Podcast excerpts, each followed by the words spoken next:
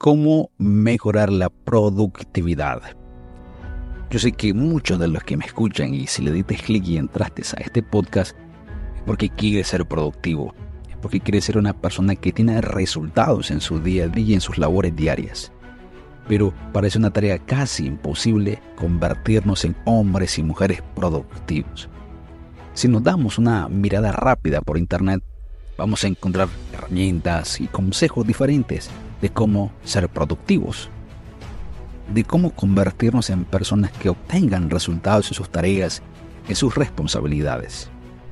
Y aunque muchos de esos consejos y aplicaciones nos pueden ser de utilidad, no todas nos dan el resultado que estamos buscando, que estamos necesitando.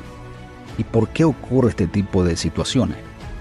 Creo que el problema no está en el tipo de consejo o aplicación que estamos utilizando. El verdadero problema está en nosotros, así como lo escuchaste, en nosotros. Es decir, antes de elegir cualquier aplicación para convertirnos en alguien productivo, debemos de ver dentro de nosotros, escudriñar dentro de nuestra mente, nuestro corazón y descubrir cuáles son esos obstáculos, esas razones que nos impiden ser hombres y mujeres productivos cuáles son esos hábitos, esas actitudes o pensamientos que no permiten que a día de hoy seamos personas verdaderamente productivas. Las causas de nuestra improductividad creo que pueden ser algunas de estas que te voy a mencionar y a ver con cuál te identificas. Número uno, la procrastinación o postergación crónica.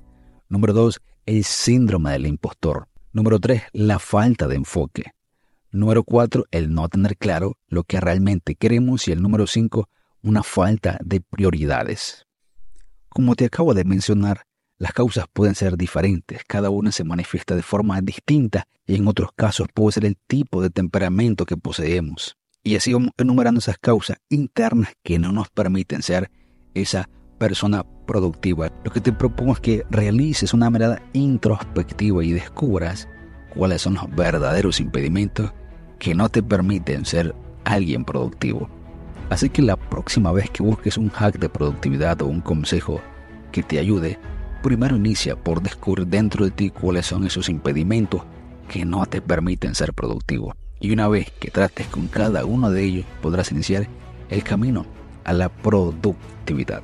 Si toda nuestra vida hemos sido gente improductiva y a partir de hoy queremos ver grandes resultados, ese cambio no se consigue de la noche a la mañana hay un proceso, hay una transición que hay que llevar a cabo, un camino que recorrer y eso lleva tiempo.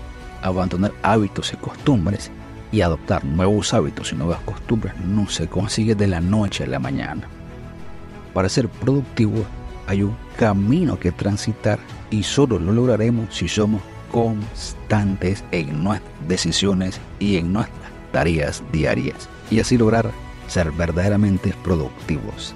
Si te gustó, dale like, compártelo y no olvides suscribirte a nuestra newsletter. Y recuerda, no solo seamos oidores, sino también hacedores de las palabras. Esto es liderazgo personal.